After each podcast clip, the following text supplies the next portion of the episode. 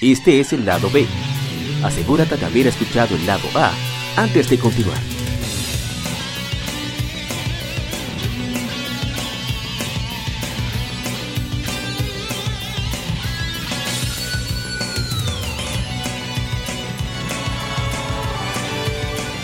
Gamefemérides. Juegos y consolas de aniversario son comentados entre hechos y anécdotas.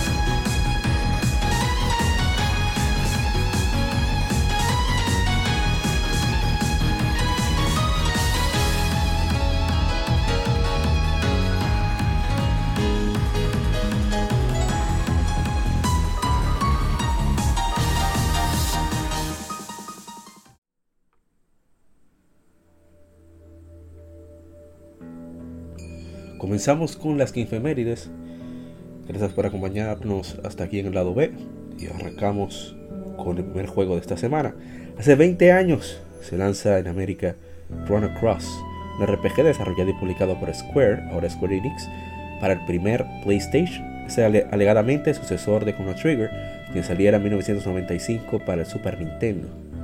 Chrono Cross fue diseñado principalmente por el escritor y director Masato Kato, quien tuvo asistencia de otros diseñadores que también participaron en Chrono Trigger, incluyendo el director de arte Yasuyuki, Yasuyuki Honne el compositor Yasunori Mitsuga. Nobuyuki Nobuteru Yuki diseñó a los personajes. Eh, Chrono Cross es un excelente RPG para PlayStation. Eh, como dijo en, el especial musical Shidori-san, es una terrible secuela, pero un excelentísimo juego. Y yo creo que definitivamente. Bueno, vamos a ver los comentarios antes de, nosotros dar nuestra opinión. Vamos para adelante. Pozo Creativo dice: Oh, en, Instagram, una de las tantas leyendas del juego RPG. Ronald Eliezer da una cátedra y dice: Una verdadera joya muy infravalorada por no ser más como Trigger. Especialmente hay que mencionar el apartado musical el apartado de la historia. Si bien comienza súper alejada de todo lo que pasó en su antecesor, al final no puede estar más entrelazada y encaja perfectamente que son este y Xenogears, son creo mis RPGs favoritos en PlayStation y en el top 5 de todos los tiempos. Solo creo que al último jefe debió tener una Ultimate Magic y que muchos personajes no tienen gran desarrollo, que, aunque son buenos, para que haya para todos los gustos. Eh, dijimos lo que, lo que pensamos, que bueno, vamos a después. Siempre he querido jugarlo, dicen Andrés Carrero 93. Dijimos que no es tarde, que siempre hay tiempo para esos clásicos y está disponible en la PlayStation Store a buen precio. Eh, Climb Sky, mi hermano Angel, dice, uff, qué juegazo. Y nuestro hermano Juan Delgadillo, el seleccionista RD, simplemente, simplemente una joya. Millones de historias y personajes eh, para jugar, sobre todo viajes entre los mundos. Eh, bueno, yo decía, que a Ronzo, que lo que le afectó precisamente a que lo infravaloren es llamarse Chrono Cross y que lo vendan como secuela de Chrono Trigger. Aunque la historia esté entrelazada y sea muy buena, ni no tener ni siquiera la combinación de habilidades, ya eso fue un down para mucha gente, incluyéndome. Pero yo seguí dándole chance porque encontré que era un juego disfrutable, una historia decente, una música extraordinaria y para hacer de PlayStation unos, gráficos bien buenos. Así mismo. Es un buen juego. No importa que usted esperara un juego, una secuela de Chrono Trigger, creo que el juego independientemente se podía vender solo, porque en mi opinión, es de los mejores RPG del, primer PlayStation. Sí. Entonces, ¿alguien más que quiera comentar sobre Chrono Cross? Rápidamente, Chrono Cross, pues, así mismo como Isidori dijo, pues, es un juego que realmente vale la pena jugar. Es uno de esos tragos amargos que te dan en el mundo de las secuelas de, de los videojuegos. Porque eh, no voy a hablar sobre eso por si acaso alguien la quiere jugar, pero se va a encontrar con una noticia bastante desagradable cuando usted logre terminar. y más para los que jugaron Chrono eh, Trigger anteriormente, lógico, por lógico. Digo, tal vez lo jugaron, primero jugaron Chrono Trigger, Chrono Trigger, pero en fin. Es un juego muy hermoso, es un juego depresivo también, porque cada vez uno va más adentrándose en la historia la, se va volviendo más turbia y más oscura. No hay alegría en ese juego. O sea, usted no va a estar que tan contento y alegre en todos los momentos de, del, de lo que va con lo que tiene que ver con la historia. Y el final uno de los finales más tristes que hay en la historia de los videojuegos. pero, pero, pero juega, pero, pero, pero, juega. Pero juega porque es tremendo juego. Muy buenos, muchos buenos personajes, un sistema diferente para, para un sistema de combate de RPG. Y pues todo el que le guste la saga de Chrono Trigger tiene que jugar ese juego por referencia obligatoria. Yo diría que, no, que, no vayan con esa idea, olvídese de eso. No, pero que no vayan, con, no vayan, con, esa idea de que es una secuela. Llévese la sorpresa. llévese la Es un trago amargo, durísimo, pero. Oye, yo lo terminé y para mí son dos juegos diferentes que no tienen nada que ver. Sí, no tiene nada que ver, pero pero como quiera, Mauri, tú sabes que, el trago es duro, ya casi al final, cuando te empiezan a desglosar todo. Eso fue, un, yo le llamo uso, un giro, un giro de trama eh, mercadológico. Sí. Porque es que no era necesario, en mi opinión. Pero bueno, eso soy yo que soy un loco. así mismo, no era necesario. Pero... Cross. Eh, no, no, yo a mí me, me, han hecho tanto ese cuento que por eso no me han, animado a jugarle. Míralo ahí, tú ves. Sigue ahí más a tocar, no se puede tener tanto artitaje siempre, eso no es bueno. Entonces, eh, Ryzen, ¿usted no la ha jugado? no, la no, lo no lo suficiente, pero yo la vi en su día. Parecido, o sea... Bueno, un, RPG de, por turno de PlayStation 1, nada del otro mundo. Oh realmente. Más allá del combate, con el tema de, de los elementos y eso, se ve visualmente igual que los demás. Y eso, nada mal, pero tampoco nada del otro mundo. Ah, bueno. Por arribita. Exacto. Vamos entonces a siguiente título.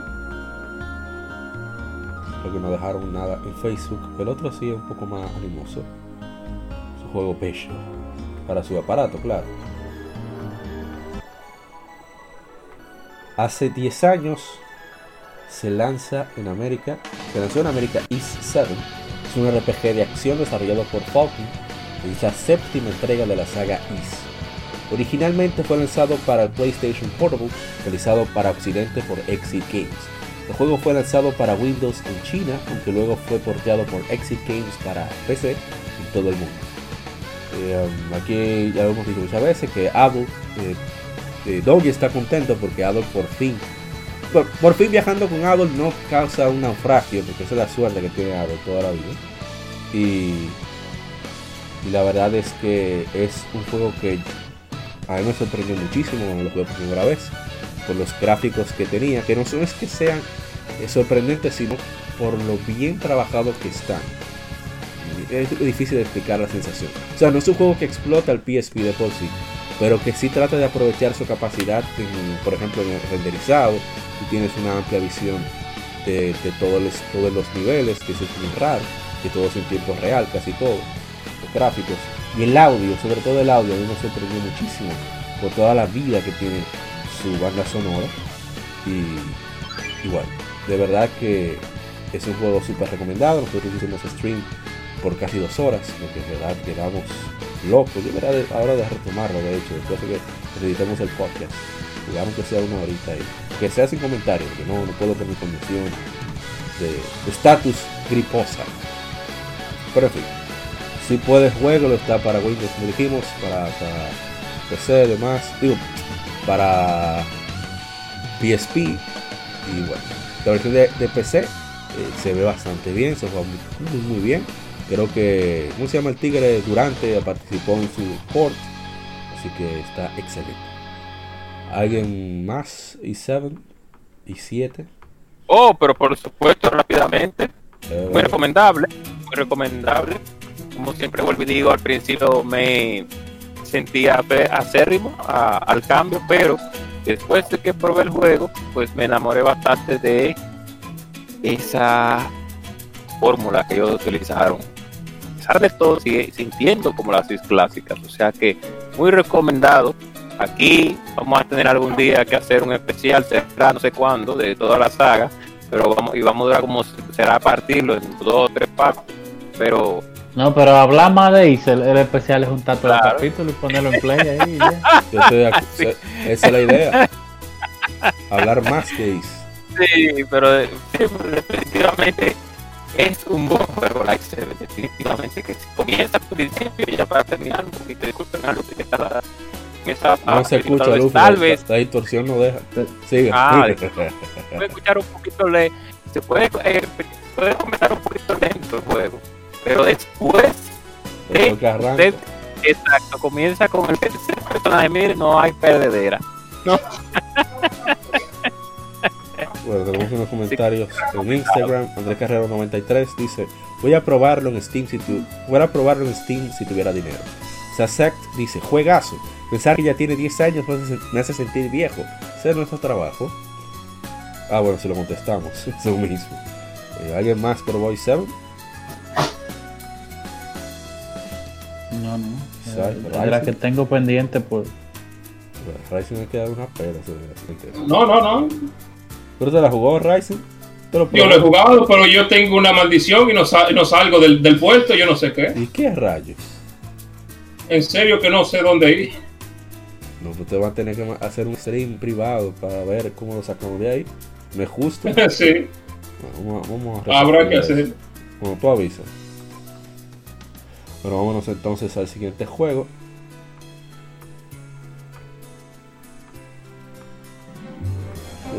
Casi un monólogo de mi parte.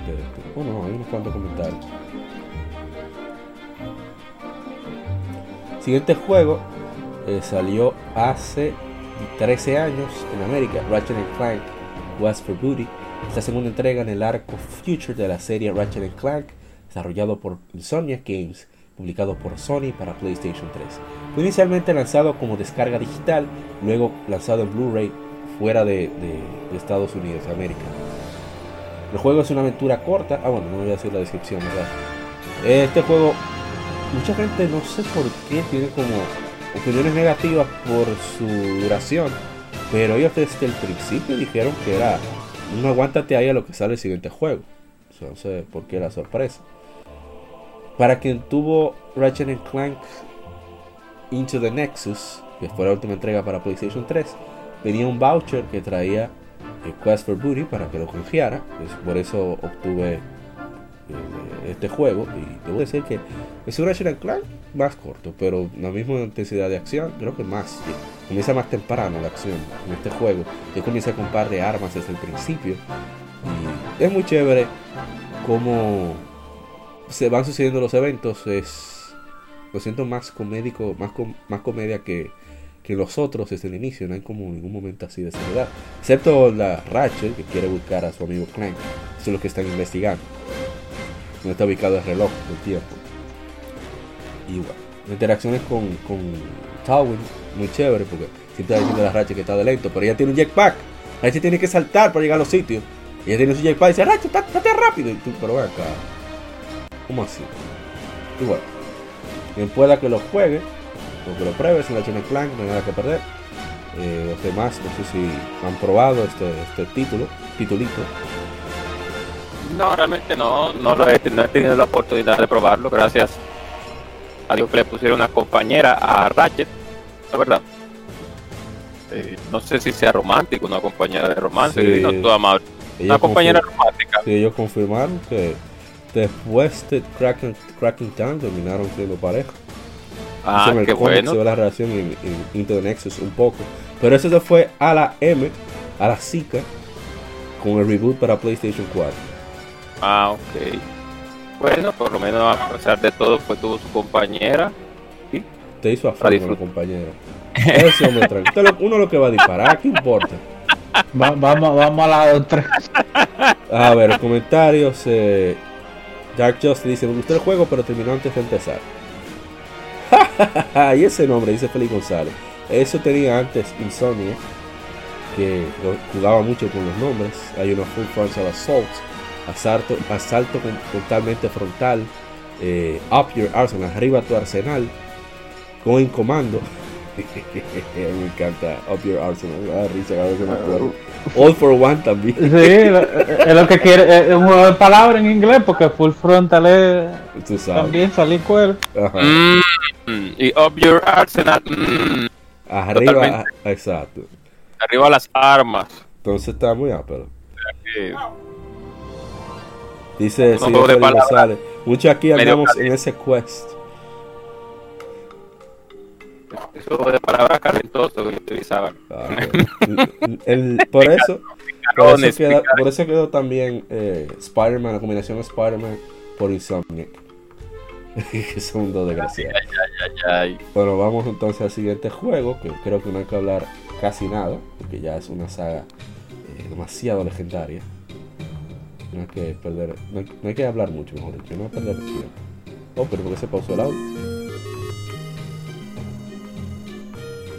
Con el título que está de anivers- estuvo de aniversario esta semana también fue hace 33 años se lanzó The Legend of Zelda. Un juego de acción y aventuras con elementos RPG eh, desarrollado y publicado por Nintendo, diseñado por Shigeru Miyamoto y Takashi Tezuka. Sí, sí, aquí mencionamos a Tezuka, que aquí respetamos a la gente que trabaja, carajo. Que siempre lo olvidan los demás podcasts. Diseñado por... eh, ah, Así sucede- mismo es. Y a las que no trabajan le vamos a hacer su especial de desarrolladores mediocres. Y la Pero va a portada va, va a tener contexto ya no muda. Entonces, sucede en la tierra de fantasía de Hyrule. Teníamos una hora sin mencionar al hombre de la correa. Sí, sí. Ya. Sucede en la tierra de fantasía de Hyrule. La trama se centra en un joven llamado Link, el protagonista jugable, quien busca obtener los ocho fragmentos de la Trifuerza de la Sabiduría con el fin de rescatar a la princesa Zelda del antagonista Ganon. Durante el curso del juego, el jugador ve a Link en una perspectiva desde arriba venciendo enemigos y encontrando secretos en el camino. Este juego, que no te dice nada, pero es que en el manual, tanto en Japón como en Estados Unidos, te trae, te trae el mapa del juego. y, tú sabes dónde ir. Pero bueno, por eso los gamers latinos eh, somos más tigres en ciertas cosas. Porque no, no sabíamos inglés. y los juegos llegaban sin manual porque traían nada más cartucho. Pero en fin. En los en los comentarios, Lord Ferry nos dice: ¿Sabe alguien dónde puede encontrar el juego? Le recomendamos un- una persona que puede facilitar. Y veo que no hay más comentarios. Deja ver en Facebook. Eso fue Instagram. Facebook. No, no hubo comentarios. Sí se compartió bastante. Y bueno, un saludo para The Hero Fantasy, nuestro amigo Luis Oranjul, que siempre comparte nuestro contenido. Cuando se trata de The Legend of Zelda. Está matando la gripe ahora ya. Vamos a ver si. hablen en los comentarios. ¿Alguien jugó este juego? Yo jugué este juego. No llegué al primer templo porque yo tenía quizá como 3-4 años. Lo tenían ahí, mis hermanas.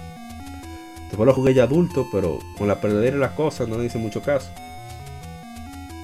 Es, Quizás fuerte, realmente. Sí, sí. Es fuerte de que ya en esta época uno sentarse. Pero, eh, no, yo lo he probado en varias ocasiones. Se deja jugar, ¿eh?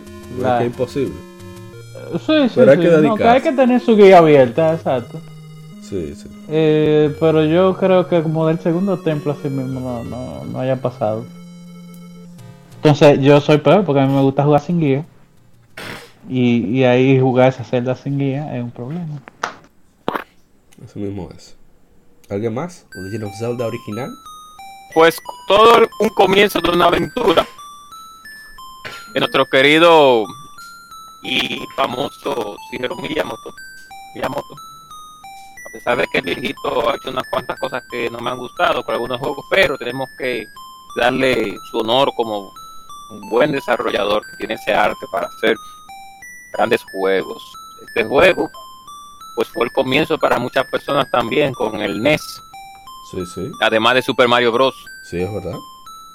Sí. Y pues es una de las sagas más importantes en el mundo de los Así videojuegos. es. Todo el mundo, hay mu- muchas personas les gustan los juegos eh, más serios, muchas dejaron ya de jugar juegos infantiles, pero cuando le hablan de un Zelda, dice, no, espérate un momentito, yo está bien, que me gusta God of War, me gusta Call me gusta eh, otros juegos más con más eh, violentos, pero cuando llega la leyenda de Zelda siempre hay un stop, como, ok, todo muy chévere, pero cuando está Mario o Zelda, pues no importa que usted sea un hombre de 60, 70 años, de 25, 30, 40, usted lo juega porque juega.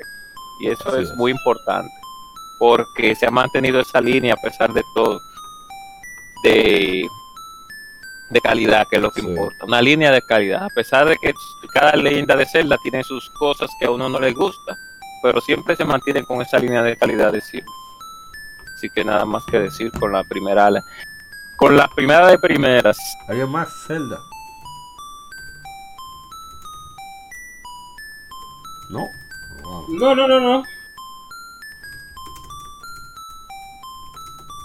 Entonces al siguiente.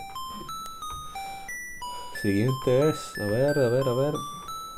Ah, pero este es un juego, un clásico de verdad. Vamos a ponerlo ahí. Hace 23 años se, lanza, se lanzó en América GoldenEye 007, 007. Es un juego de disparos en primera persona desarrollado por Rare Limited, basado en la película de James Bond 007, GoldenEye 007. Fue lanzado para Nintendo 64.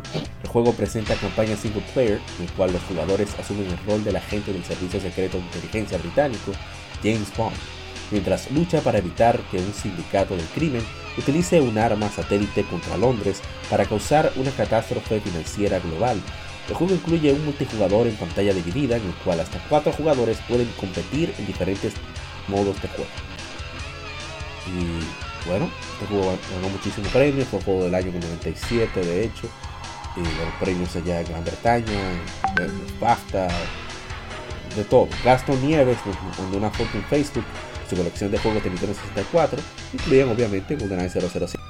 Y Luis Bernardo Gómez Erasmo, nuestro hermano Luis, nos dice, ¿qué tiempos pasé con ese juego, el multijugador con amigos? Claro, eso fue lo que le hizo más famoso, precisamente, el multijugador. En Instagram, Dark Justice Kevin Cruz nos dice, vi la película recientemente, este juego me quemó muchas, quemó muchas horas en core, o sea, en grupo.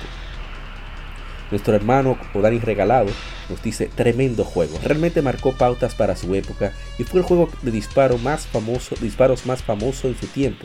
Lo jugué hasta más no poder, increíble todo lo que se vivió en esa época. Es cierto, yo les, les he hecho el cuento y no me canso de contarlo, de que cuando había alguna fecha festiva, eh, elecciones y demás. Elecciones que casi siempre es domingo que se hacen, ¿verdad? Se hacían, no sé, antes, ahora es domingo. Sí, regularmente eh, siempre es sábado, eran sábado. Por lo menos eran importantes para nosotros los niños, porque por lo menos no se iba a la luz en, esa, en ese tiempo. Entonces uno aprovechaba y se ve a la casa de uno de los tigres, que le daban el permiso de sacar la televisión afuera, o sea, la, la galería o la sala, y ahí se armaba un coro casi de 15 horas por ahí. Si uno solamente se iba para las casas a comer, ya. Eso era Así mismo. Una de, las, una de las cosas que yo lamentablemente pues extraño de, de las consolas era eso, que al no haber ese contenido online, que también el contenido online ha ayudado bastante, claro que sí, y sus aportes son inmensurables, pero esa cercanía que uno tenía con, compañeros al estar jugando eh, con una pantalla dividida son algunas de las cosas que yo creo que todavía el online, eh, dentro de mi punto de vista, no ha logrado superar. A pesar de que nos comunicamos con nuestros amigos por los micrófonos, cada uno está en su hogar, pero esa cercanía que daban esos títulos, yo creo que todavía, todavía esa sensación y esa, esa fórmula no la todavía el online no ha logrado superar.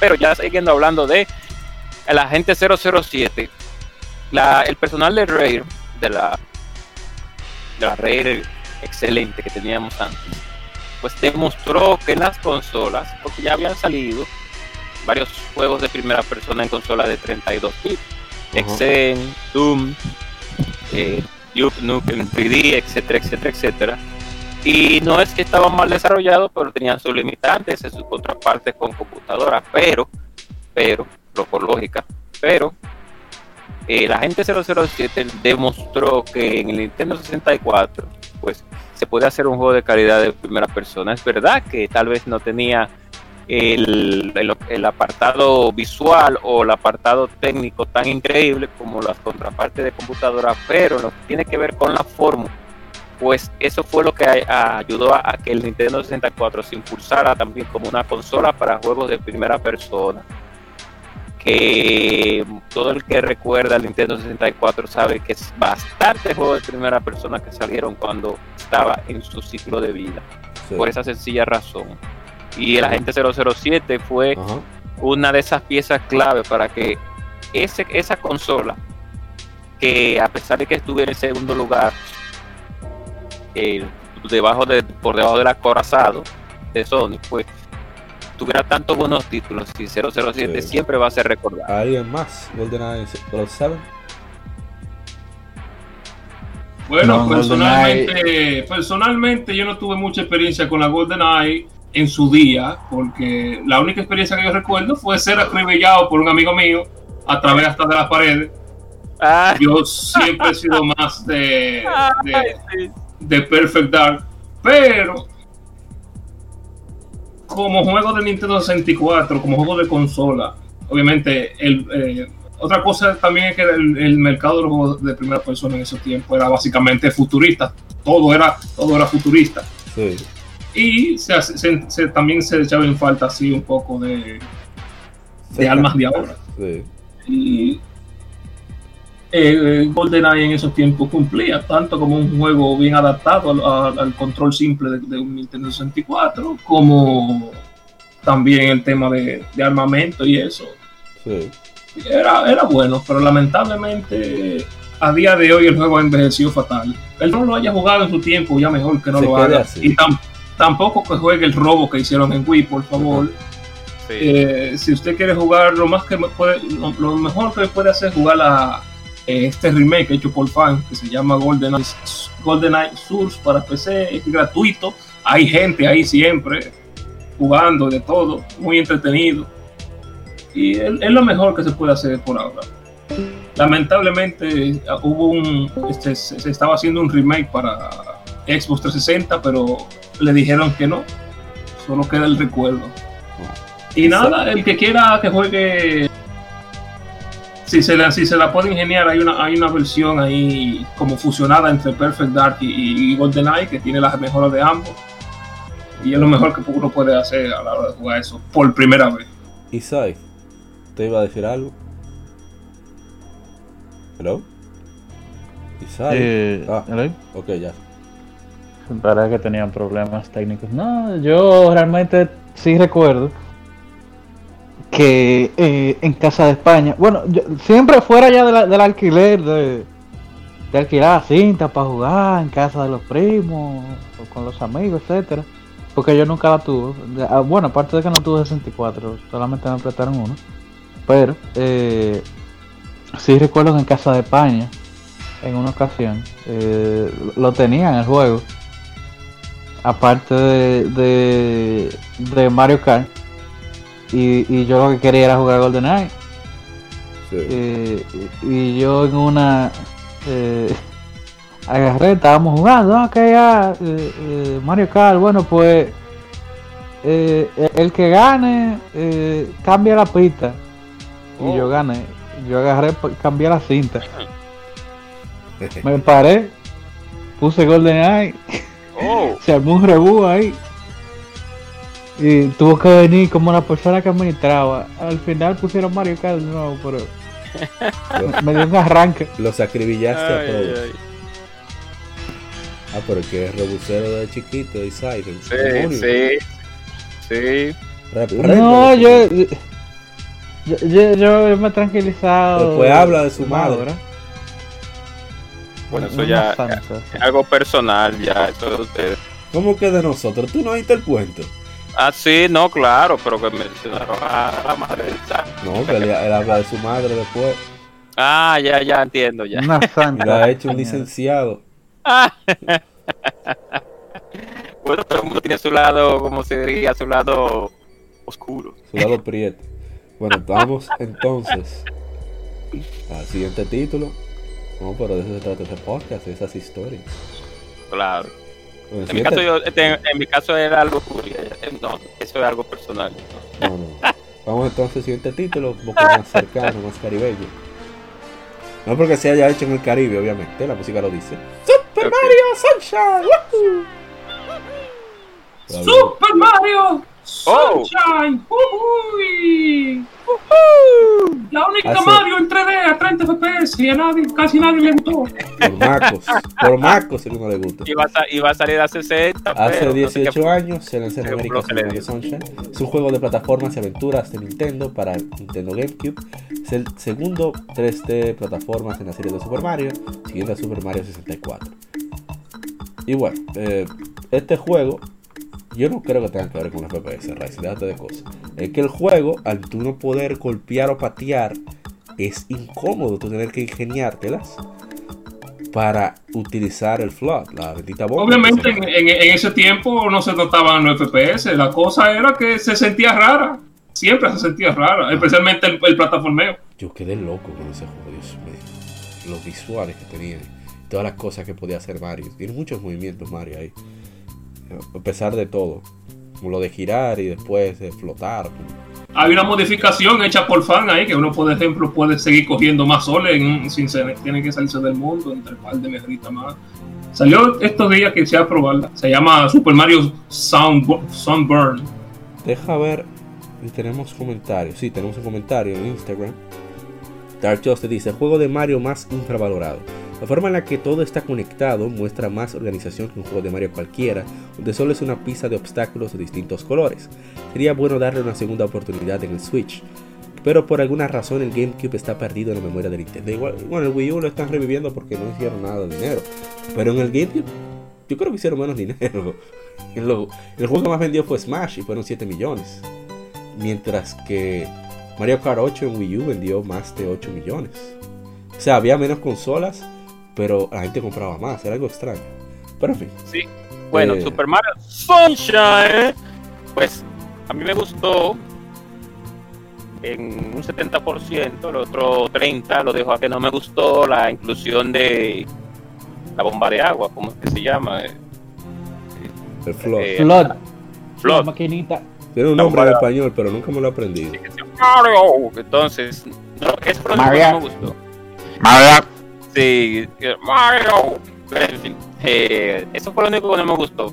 Realmente porque estaba, ya quería ver un Mario nuevamente tirando patadas y trompadas como en Mario 64 y aquí entonces me, me, me obligan a que obligatoriamente tenga que utilizar a la bomba de agua para destruir a los enemigos. Eso fue lo único que no me gustó. Pero después de ahí, el apartado gráfico es increíble para esa época ¿Qué agua, Dios mío? Eh, debió de haber salido a 60 como Nintendo, pero puede ser que el asunto de los efectos de agua mermaran con el desarrollo del, del- de, eh, de la tasa de, de- fotogramas por segundo. Pero aún así, siempre digo que uno es una de las Marios más difíciles eh, no determinar porque no todo el mundo le mete el diente eh, y de encontrar todos los todos los eh, todas las estrellas las sunshine encontrarlas todas pero de verdad que el apartado gráfico de ese juego para esa época, principalmente con lo que tiene que ver con el efecto de agua, eso es eh, bellísimo. Ellos, como el juego lógicamente se trataba, se trata de eso, pues ellos se, se, se pusieron la pila con lo que tenía que ver con ese apartado. No sé. Ya después de ahí, con el hijo de Koopa, Eso fue lo mejor de ese eh, juego. sí, Lo pues, mejor de ese entonces juego fue Bowser Jr. Exacto, ya con el hijo de Koopa, pues se abre un nuevo paradigma de quién realmente es la madre, eh, la madre de, ese muchacho, pero y no, no creemos que lo, lo que dijo Miyamoto, que es él, lo, por lo que lo dijo relajando, el viejo charlatán, pero pero la bueno, muy buen juego, la gente cobra. sí, muy buen que quiera cobrar su, su. Pero bueno.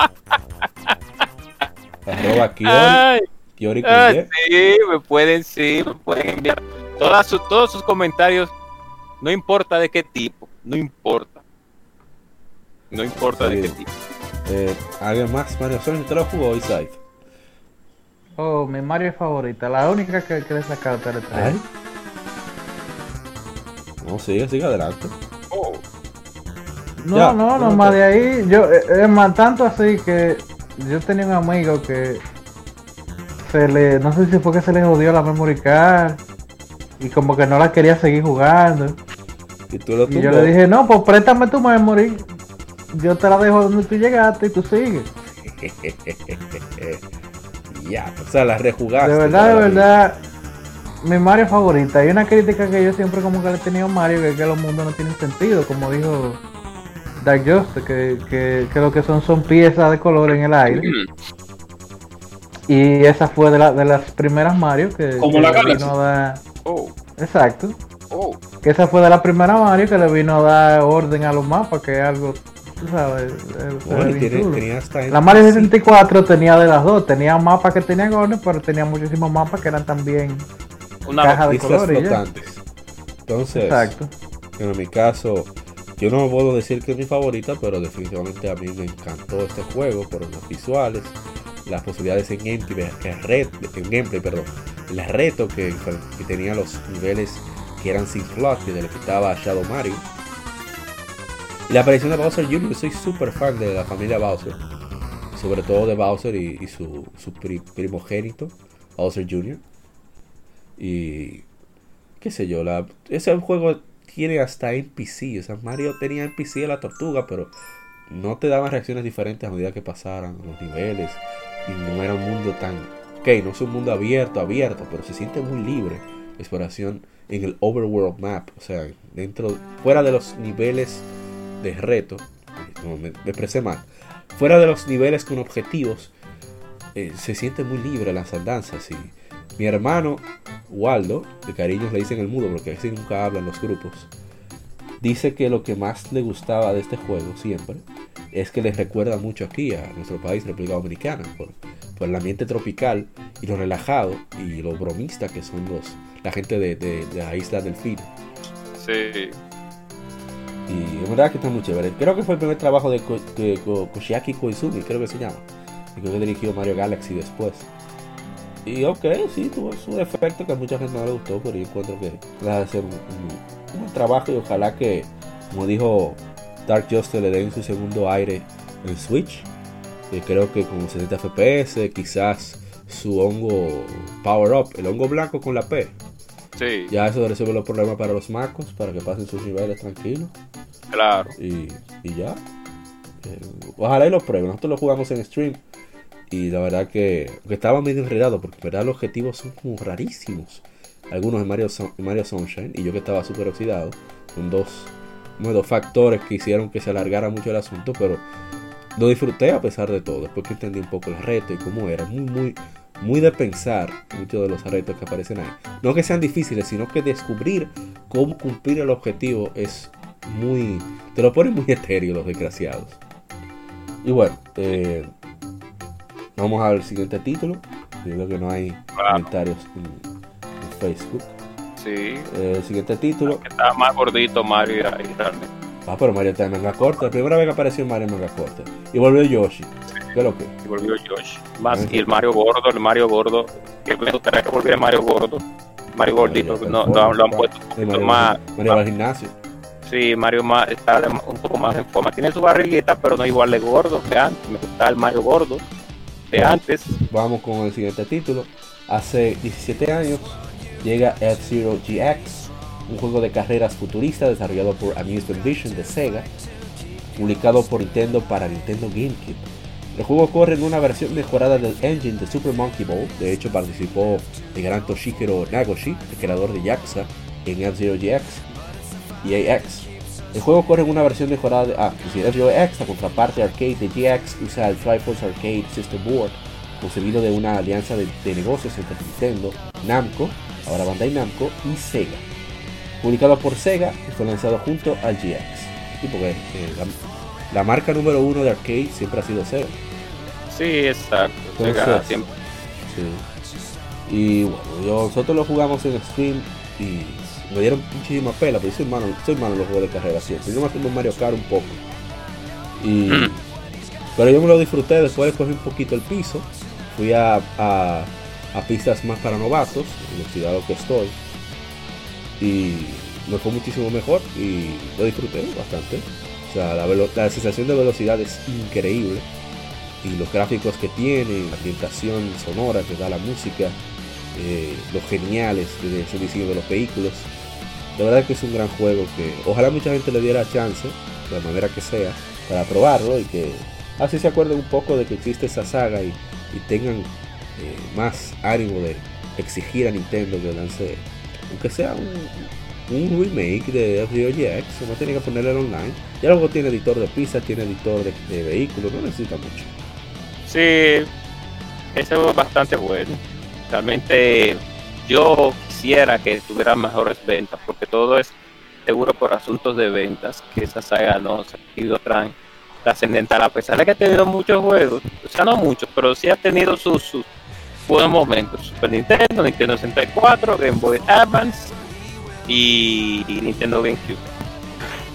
Así es. Eh, sí, así es. Ha tenido sus buenos momentos, pero parece que el público, a pesar de todo, no le ha dado el, el- el- no, el, no el lugar, sino los numeritos que se merecen, lo que tiene que ver con. Pero de verdad que es una IP olvidada de Nintendo que es maravillosa. Al igual que el lobo estelar. Ahí es más. Eh, F-Zero GX. La, la de GBA yo la pasé. Y, y realmente eh, fue la, la primera que tuve. Eh, pero, eh, porque solamente la había jugado la de Super. Zorro Pero la de la, la de GBA la primera, que tenía menos vehículos. Y yo me quedé esperando la nave de Capitán Falcon. Eh, eh, porque, verdad, ya uno lo conocía de Smash. Eh, pero, verdad, lo disfruté mucho la de GBA, que la tenía primo también. Y nada, el hecho es que yo, la, la GX, después que juego la, la GBA, la, la veo por primera vez en el, en el, en la lista de trailer que tenía la Zelda Master Quest. Ah, sí, sí, sí. No sé si alguien la llegó a jugar. Sí, llega a verlo.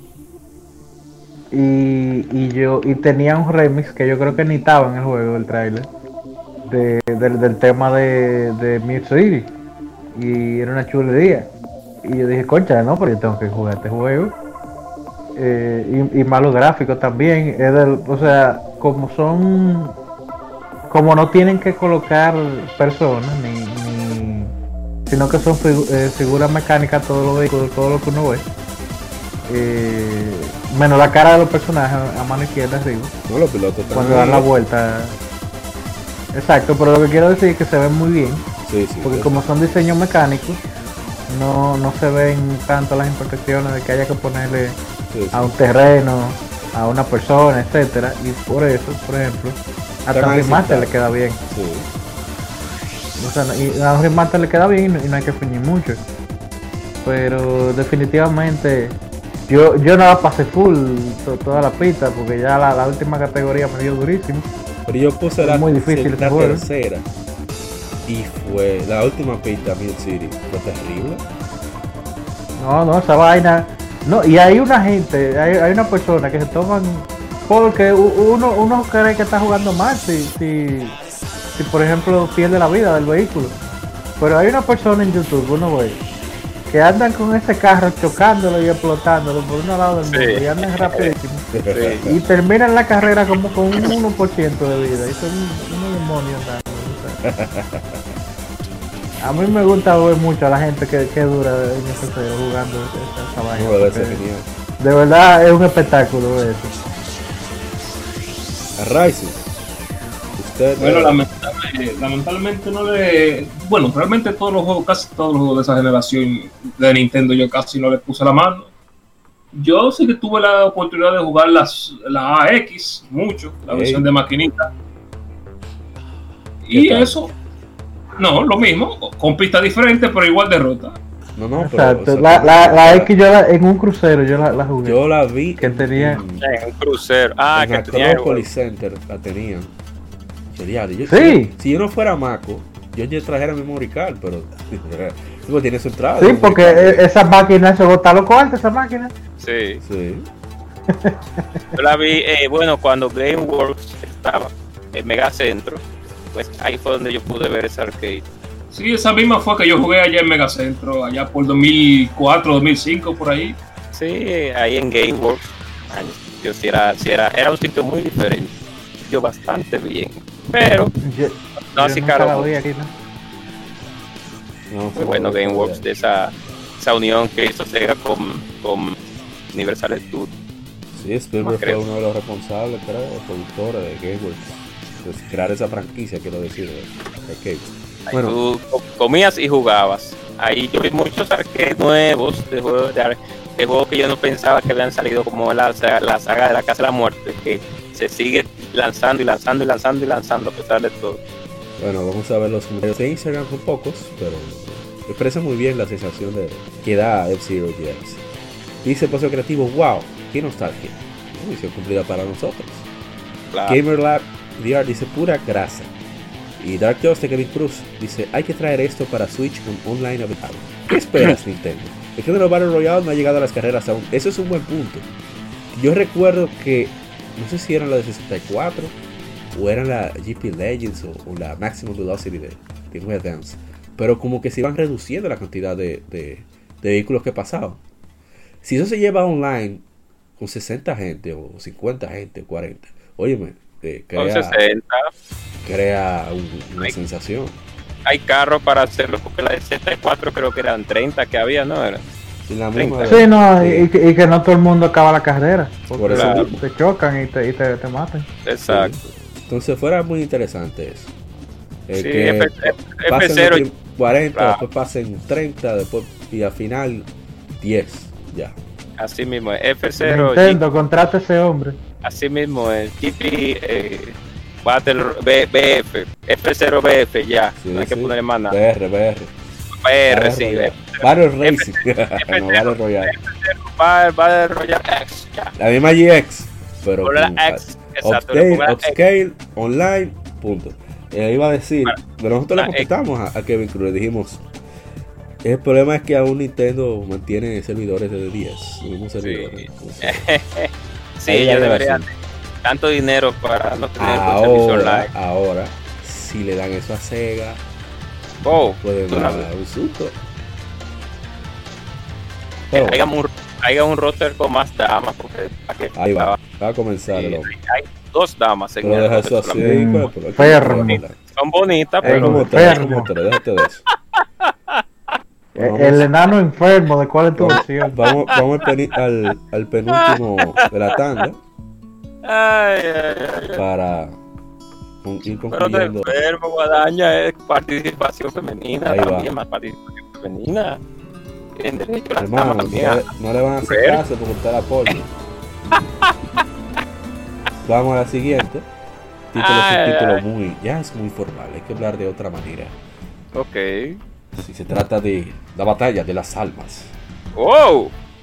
Hace 17 años se lanzó en América Soul Calibur 2, originalmente lanzado para arcades en 2002.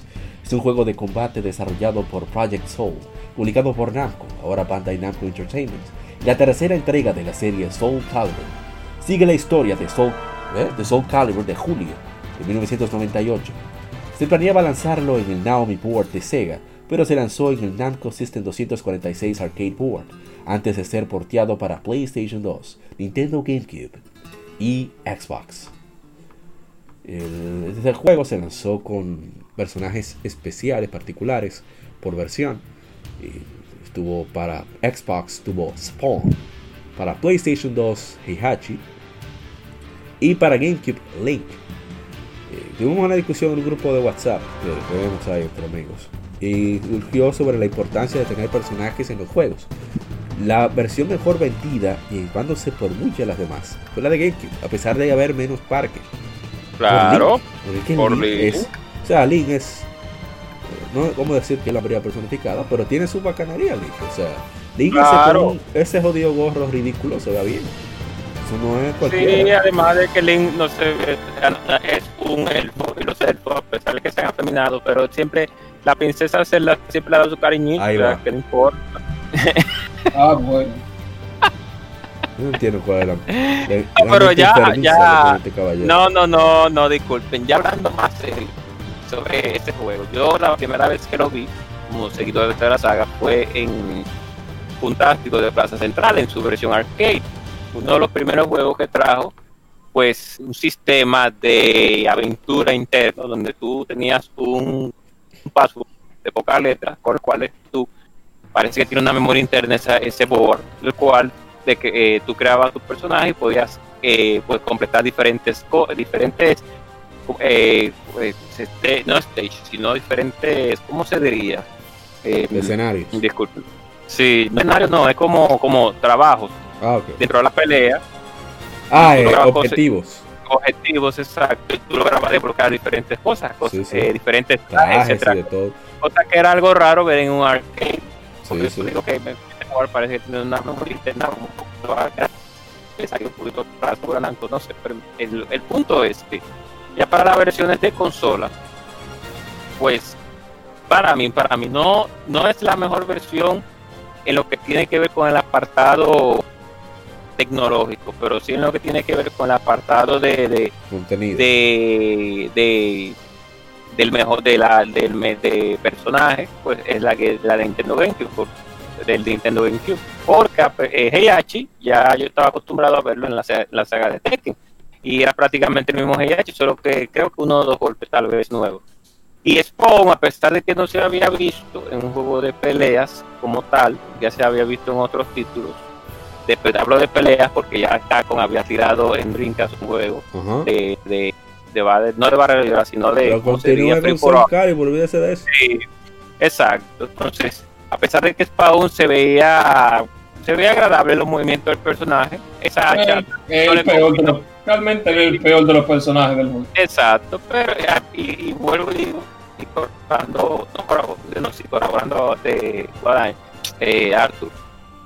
Eh, y también hablando de que Sacha tal vez no fue lo más lo más conveniente que pudieron ponerle, pero eh, la, para mí, para mí, para mí, en lo que tiene que ver con y todo el mundo puede corroborar la mejor versión es la de Nintendo. Claro está, la de Xbox se ve muchísimo mejor, tiene el, el, el, tiempo de carga es bastante más corto y, se, y, el, y la resolución se le puede aumentar al juego con videocomponentes.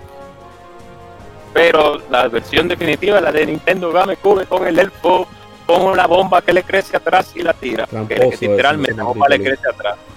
Entonces, eh, y, el, el, spin attack me gustaba hacerlo y era malísimo. Ah, sí. Pero es que uno cogía las malas costumbres. Sí, el puyón y el, el puyoncito. No, no, y el flechazo, porque no para que a, agarrar el juggle y subirlo a distancia. para después dar un estrellón. O sea, investir. Eh, habla Isai, su anécdota. No, no, parecida a la de los muchachos. Alquilada, porque la llegué a jugar en varias ocasiones. Tenía amigos que jugábamos Soul Calibur. Eh, y no, pero nos turnamos en el GameCube de la 2 con Link y en el GameCube mío, perdón. Uh -huh. Y en el Play de él, la, la 3. Eh, pero siempre al final, como ustedes dicen, por Link uno jugaba su Soul Calibur. Sí, además de que el control no es tan, tan incómodo para ese tipo de juegos. Para otros de para pelea es incomodísimo, eh, para otros sí. Rising. ¿Algo que contar de Soul Calibur 2? Oh, sí, bueno, básicamente que en tema de competitivo es la mejor de todita. Eh, como que ¿Qué? tiene. Sí, básicamente. De hecho, la, la, la, yo creo que la escena competitiva de aquí fue ahí que empezó, de, Sí. de Soul Calibur 2. Ah, Norman Sainz. No, no sé mucho de eso, pero esa Bueno. es la que más te fue. Bueno, yo pues, le di. No, diga, diga. No, no, no, que la 3 fue donde se llevó a conocer mundialmente a, a nuestro primer deportista, por así decirlo. Ro Mm. Gamer. Norman Sainz, Sainz, Sainz, sí. Omega con la Omega Mitsurugi, ya, pero la 2 se jugaba, claro que sí, la 1 también mucho, pero sí, puede seguir, puede seguir. Eh, ¿Qué te puedo decir? No, el juego, el juego modo, el- ese modo aventura de, la- de la, de, la, de la arcade creo que también está en GameCube. y Así es donde se desbloquean las otras, los otros, en los otros sets de armas. Sí. Y básicamente la 2, en cier- hasta cierta forma, es una versión mejorada de la de la 1, que Sí, comparte claro. muchas cosas. Y el que haya jugado la, la 2, creo que, va creo que tiene el mejor soundtrack de, de la saga, básicamente. Y, y ¿qué te digo? Em, bueno, está, está el, el- el remaster hecho para, para Xbox 360 y PlayStation 3 con online por primera vez, así que el que quiera meterle el diente, ahí está. Todavía hay gente jugando. Y bueno, básicamente muchos dicen que es el, mayor punto, el, punto más alto de la saga, porque lamentablemente la parte 3 salió con un pequeño bug que hacía que el juego se, se, se, data se dañara. el G22 también. personalmente no me gustó la 4 porque la encontré demasiado lenta y la historia como que la soltan en banda. Una historia muy buena que tenía Soul Calibur 2. Por suerte se, arreglaron aquí en la en la 5. Digo, no, perdón, en la, 6. No, por Dios. La 5, acuérdate que hasta Taki se la, llevaron, no sé por qué todavía. Porque querían hacer como Tekken 3. En Tekken 3 hubo un salto de tiempo, un salto temporal y metieron, quitaron gente nueva y lo reemplazaron por otro. ¿Para qué usted saca personaje emblemático de por historia? Eso es estúpido. Un juego de pelea. Pero bueno, no hablamos de eso. Yo me prendo cada vez que. Oh. Siga, siga, Raiz. Entonces, después del disparate que hicieron con. Yo no sé qué, es lo que es con la parte 5, pero siempre quieren como simplificar la cosa. Con lo técnica que era la 2, por, eso fue que votó también.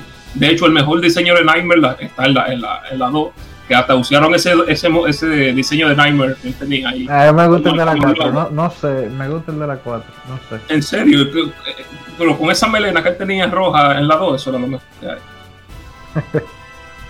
en fin, la cosa es que siempre, esa es como el, cuando mencionan una, una, saga, siempre mencionan, por ejemplo, cuando se habla de Zelda, se habla de Ocarina, cuando se habla de tal cosa, cuando se habla de Sal Calibur, siempre se habla de la 4.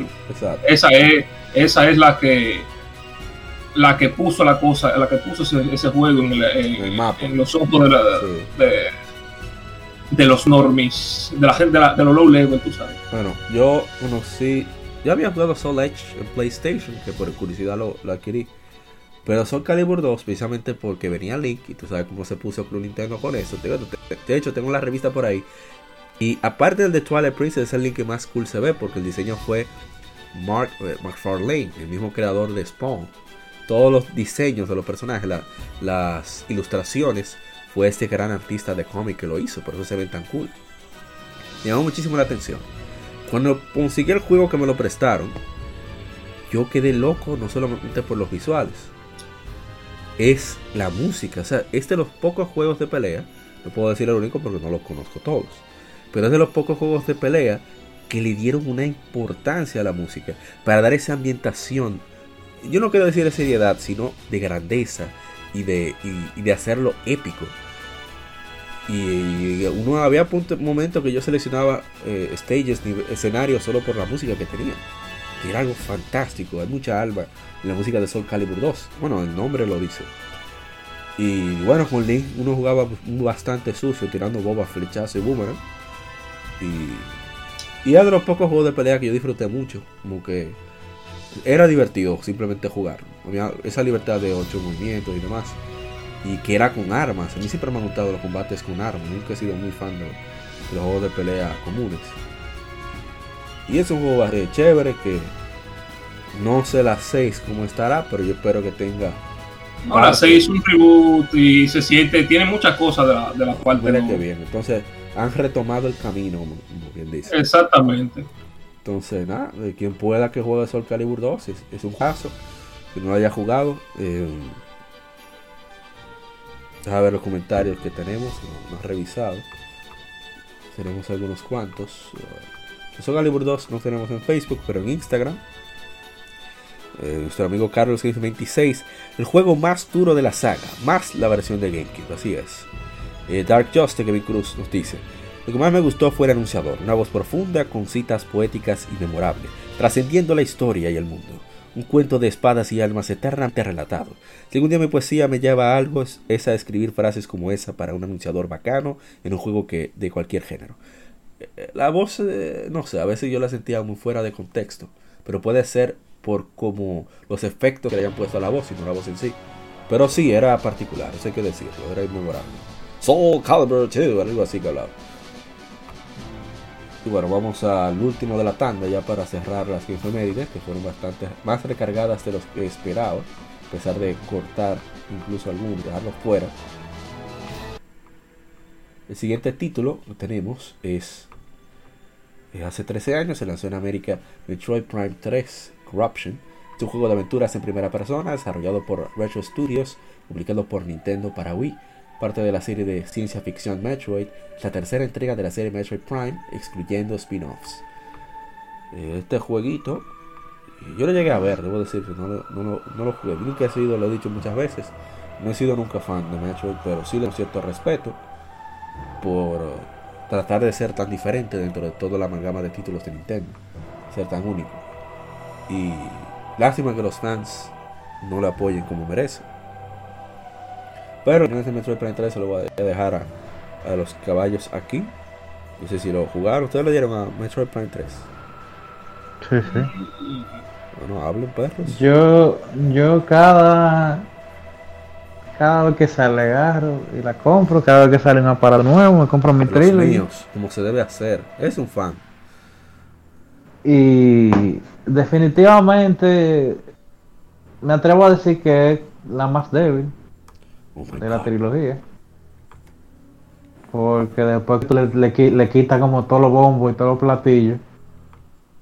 En cuanto a gameplay es la que más te limita. eh, te, te dice cuáles son los objetivos. Porque la Metroid Prime siempre, siempre te, lo han, te lo han dicho. Pero como que te dice dónde está el objetivo y cómo llegar y qué hacer. Sí. Y ese es un gran problema que tiene el juego, que todo el mundo te dice que hacer el juego entero. Eh, el, el general que está contratando a Samu le dice que hacer, la computadora le dice que hacer, los otros cazadores le dicen que hacer. Entonces como que parece que fue que dijeron, bueno, queremos la, la Llegar al main. queremos el público de Halo. Sí. O, o dijeron, bueno, como el Wii lo están comprando mucho, mucha gente, hola, no tan dedicada, vamos a facilitarle la vida. Continúa Isai. Pero, pero sí, o sea, lo- los controles motion son intrusivos y, y realmente hay puzzles que hay que pararse a bregar con el control. Pero no, no, no es, una, es una experiencia que apuntar con el motion eh, se siente muy natural. O sea que yo entiendo que el, el- el motion fue un, fue un beneficio para ese juego. Y además de que ellos en Metroid Prime 1 y 2 en GameCube no, no sabían qué hacer con el segundo stick. Así que nada más, eh, o sea, tú te movías y hacías strike con la palanca. Sí, Y para apuntar era haciendo los L, combos. no, era la R, sí. Sí, a la, a la L. Eh, entonces, bueno, con, con, el, con los motion que trae el Wii, ¿verdad? Sigue habiéndolo con, pero ahora aparte del con tiene que apuntar como hacer fine naming, hacer correcciones. Eh, ya on the fly, o sea, rápidamente. eh, Pero, para, para ver si, si comprendo, o sea, para profundizar en ese punto ahí, me parece interesante. El locón es para tu, para que tu centro de movimiento sea el enemigo. Entonces, para tú atacar los puntos débiles del enemigo, tú tienes que medir bien con el motion. Eso está muy bien. exacto, con, con control, sí. Así sí. Y, Ah, sí, y- eh, pero entonces lo que pasó después, que fue cuando tiraron la trilogy, fue que le aplicaron los controles de la 3 a la 1 y la 2, Ay, eh, hubo un problemita porque la 1 y la 2 no estaban diseñados con esa mecánica en mente y se vuelven un disparate los juegos. Sea, sumamente fácil. No que, no que era muy difícil de por sí. Pero eh, se- se vuelve que, que no hay ni que pensar lo que uno está haciendo. Entonces, no, pero definitivamente sigue siendo un buen juego, una buena aventura en primera persona. Es la Metroid que más desarrolla el plot eh, de la que he jugado, porque no he jugado Samus Returns. Y no, definitivamente no ha jugado la recomiendo que la juegue.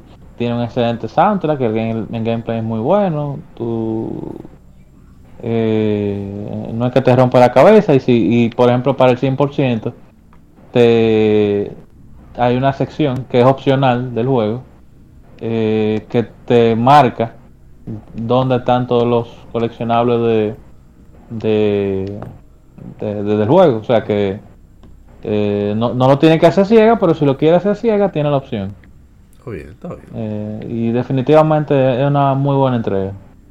tiene su defecto, pues, y es la más débil de, de, la trilogía, pero eh, sigue siendo un buen juego. ¿Alguien más? Cyberpunk 3 Corruption.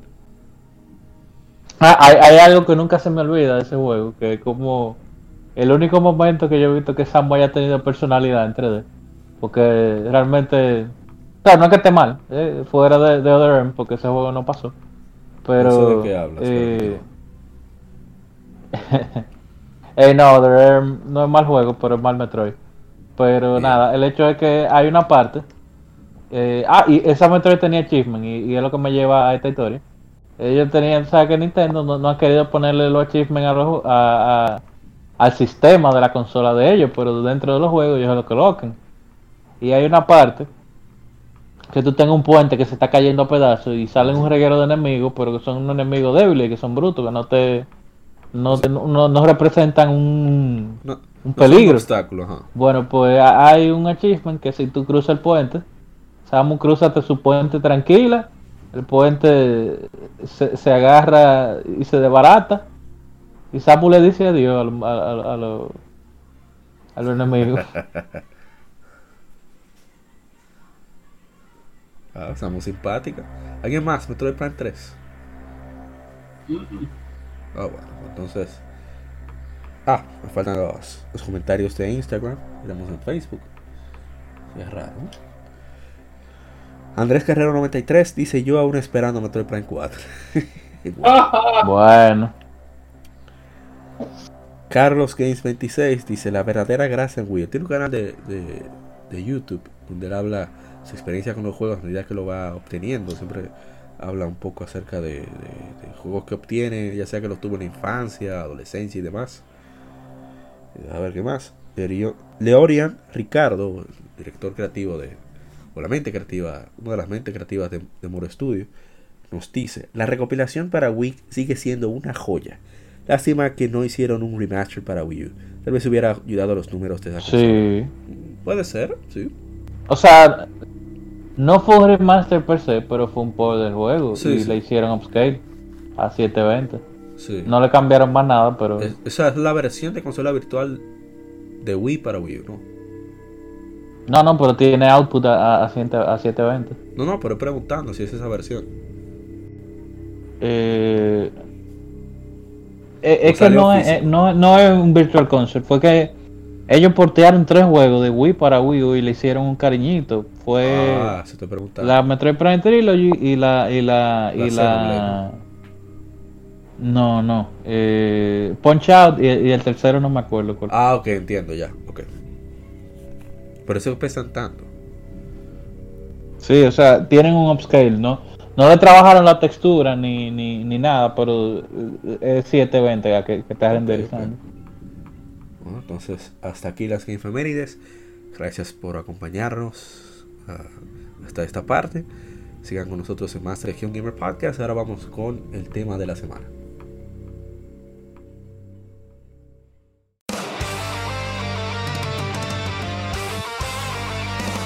Para revivir los grandes momentos y títulos del videojuego clásico, no dejes de escuchar cada mes Modo 7 Podcast. Ven y recuerda con nosotros entre análisis retro, datos y anécdotas la época dorada del videojuego. Sin micropagos ni pases de temporada, solo puro amor por el pixel y el polígono. Modo 7 Podcast, la retroaventura comienza ya.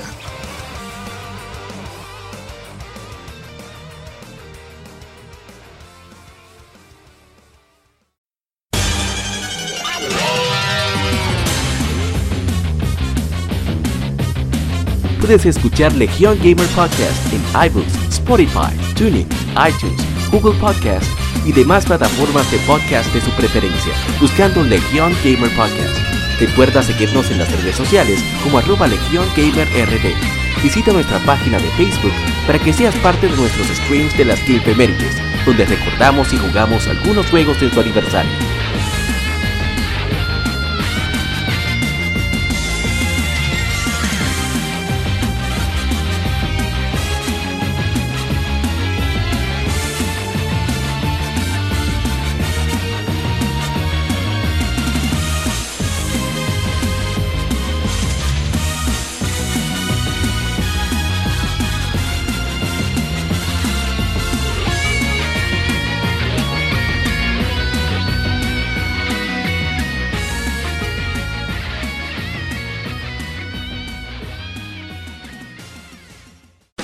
Tema de la semana.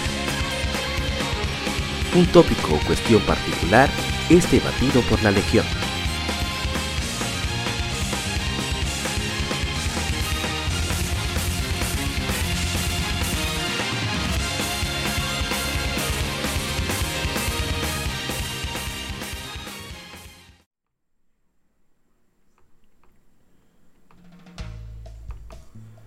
¿Qué tal, colegas gamers? Ah, pero yo estoy como si fuera el saludo, al principio. Vamos al tema de la continuamos. semana. Sí, sí, continuamos con el tema de la semana, que para esta ocasión ¿no? optamos por juegos que marcaron pauta, esos títulos que después de su lanzamiento eh, implementaron ya sea mecánicas o estilos de juego que hizo que se implementaran o aportaron a diferentes elementos de, jugabilidad o de mercadotecnia, lo que sea en el gaming. Y qué sé yo, nos dio, la- nos dio por tratar de, de recordar esos títulos importantes para nosotros. Que No, es que inspiraron a que otros juegos siguieran sí, la pauta que marcaron. exactamente. Gracias, Isaif. Así que nada, arranquemos con. Eh, no sé, vamos por el principio por lo que nos dé la gana. ¿Cómo lo hacemos? ¿Por orden o aleatorio? Me gusta más aleatorio. Vamos a aleatorio y no tiene que ser por timeline. Sí, sí. Bueno, para dar un ejemplo, para tener una- idea más clara, cuando decimos marcaron pauta es porque fueron lo que en verdad dieron el, el, el hito en el momento correcto, de la manera correcta, implementaron la mecánica. Voy a iniciar con un juego amado por muchos y odiados por unos pocos, que no sé por qué lo odian. The Legend of Zelda Ocarina of Time, uno de los juegos más queridos en toda la historia, fue quien implementó de manera correcta el, lock-on, el sistema de, de, de, de fichar, sería decirlo en español, Isai. De marcar. De Bueno, marcar. no, pero en inglés sí targeting. Sí. El targeting, lock-on, usted le quiera llamar, que es presionando un botón para, para quejar la mira. Enfocar al en- enemigo. Exacto, enfocada en un enemigo. Pero Ocarina of Time fue el primero. Antes de Ocarina of Time estuvo Mega Man Legends. Salió un año antes. No obstante, la manera en que lo hace Mega Man Legends es incomparable a como lo hace Ocarina of Time. Ocarina of Time manejó mucho mejor la cámara y la franquicia es mucho más popular. Y fue mucho más intuitivo con Mega Man Legends, en mi opinión. Así que por eso, cuando se habla de, de implementar una mecánica como el C-Targeting o el Lock-On o el Targeting, como usted quiera, que lo utilizan otros juegos como eh, el mismo Grand Theft Auto, lo utilizan también eh, Devil May Cry, lo utilizan el mismo, no, Ninja Gaiden no lo utiliza, pero otros títulos de Bandai, Bandai Namco, perdón, de Koei Tecmo sí lo utilizan. Bandai Namco también, eh, con su serie God Eater, eh, Capcom después, creo que hasta a partir de la 4 que fue, que utilizó también el de fichar. La 3. A 3, ok. No sé, por eso es que hay que tener expertos aquí. Entonces, eh, una mecánica que surgió de un juego se fue implementando incluso en géneros diferentes, aunque tuvieran cierta relación por ser un mundo 3D, varios enemigos, etc. Entonces, de eso que queremos hablar aquí, de, de la importancia que tiene, que no es hacerlo primero, sino hacerlo mejor. Por eso marcaron pautas, así que eh, cedo a la palabra. los No, y lo que está bien hecho, lo que está bien hecho no hay que arreglarlo. Por ejemplo, Sí. con el mismo C-Targeting. eh, Dark Souls, que es un juego de 2011, lo hace igual que Zelda Karina. Sí. Eh, May Cry, que es del 2002, 2003, Ujú, lo hace igual que Zelda Karina. Claro. Eh, o sea, hay muchos de esos juegos que tienen su targeting. El de Monster Hunter es distinto, por ejemplo, porque la cámara, eh, o sea, el personaje no se mueve en relación a cómo está el monstruo ubicado, Ajá. Pero, o el enemigo, en este caso el enemigo ubicado, pero toda la mayoría, la gran mayoría, te mueve al personaje en relación al enemigo. Así es. Y puede ser una sola mecánica de juego, como una fue esa, pero puede ser un estilo de juego. Yo, así en shooters, lo mencioné fuera de, de del, Del aire. fuera del aire, pero eh, dentro de shooters hay para mí hay cuatro que han marcado pautas, que han marcado Exponga, la evolución. y- Expláyese, como dice la gente. y al ritmo en el que se han movido los shooters, que fue obviamente en primer lugar eh, GoldenEye, que vamos a decir que se inventó el shooter moderno. Que yo no, no, no sabía lo que estaba haciendo en ese momento. Y bueno, todavía hoy no saben lo que hacen, pero. Hoy menos. eh, luego de, de, de eh, Rare con GoldenEye, que la, la, primera, vamos a decir, el refinamiento más grande que hubo, de, de, cómo, de cómo apuntar con dos palancas, de cantidad de armas que se lleva, etcétera, fue Halo. Sí, sí. Eh, Halo que de tenía... hecho, el primero fue un juego de Alien de PlayStation 1 que irónicamente lo, lo, criticaron por tener ese, ese, ese, mismo esquema de control. Sí, pero repetimos, no es quien lo haga primero, es quien lo haga mejor. Lo populariza. Quien lo populariza. O sea, es, es bueno la, la, la, la, información. La aclaratoria, ¿no? la declaración, sí, sí. Porque el primero fue, ¿cómo se llama? Alien. No recuerdo cómo, cuál era esa Alien, pero era. Era de PlayStation, no sé. Bueno, continúe, de lo que yo voy buscando. Y luego entonces tenemos eh, a Call of Duty 2, que pues, ya popularizó, vamos a decir, el enfoque en la historia de los shooters y la vida, con la vida que se recarga. No, cuando eh, yo creo que esa se la llevó Medal of Honor 1 en PlayStation 1. Que esa, eso, fue, eso fue Spielberg que metió mano ahí. Pero igual, volvemos a lo que te digo. Después que Call of Duty lo pegó, ¿quién se quería pegar de ahí? En, entonces sería entonces la 1, que fue el juego del año, cuando salió. No, pero yo creo que en la 1 en la uno, la uno se recargaba la vida. Claro que no. No. El, el juego que. Ah, tú, si tú dices vida recargable, eso sería Halo, no Call of Duty. Que de hecho no fue no, Halo. porque fue Halo tenía la vida recargable en dos porciones. Era, era el escudo y la, y la vida per se. La No vida era con tu nada. health pack. Bueno, El juego Yo, que yo dice- digo que, por ejemplo, El juego que. Disculpa la interrupción, Isaac. Pero el juego que decía Ryzen aparentemente es Alien Trilogy. Salió también para DOS, MS DOS, DOS y Sega Saturn. la, comp- eh, computadora. Sí. Ya. Adelante, adelante. Entonces, y nada, dale, dale, no, dale. Y nada, ya lo último que yo he visto que han marcado tendencia dentro de los shooters ha sido el Battle Royale, que ha existido de una forma u otra, porque recuerdo que había un juego de Play 3 que tenía que tenía como 64 personas. Eh, Mag, No, porque salió para PC primero. ¿no? no, Mag, esa era de Play 3. Más que era la de Play 3. Sí. Eran 156. Bueno, el hecho es que eh, ellos tenían su modo competitivo, modo t- Team, team Deathmatch y demás. Eh, pero, ¿verdad? Ya un mapa grande. Sí. Que bueno, también pasó con Battlefield 3, pero Battlefield 3 en, consola tenía mucho menos jugadores que en PC. Pero ya lo que nos lleva a Battle Royale, que es lo que, que es la tendencia que están todos los shooters ahora, que es el, fo- el follow del líder, sigan al, al líder, eh, fue popularizado a su vez por PUBG sí. que en el estilo de PUBG, que o tú caes con un, en equipo o caes tú solo y sobrevives, sálvese quien pueda, recoja armas en el mapa, haga scavenging. Eh, es que se, se copió Fortnite y bueno, de que Fortnite eh, se, se abrieron las puertas del infierno. Sí, mismo. Pero eh, una pequeña ¿verdad? historia de trend setting de, de lo que yo me he dado cuenta, de, que, de quién ha marcado pauta, de la, de la pauta que yo me he dado cuenta en cuanto a shooters.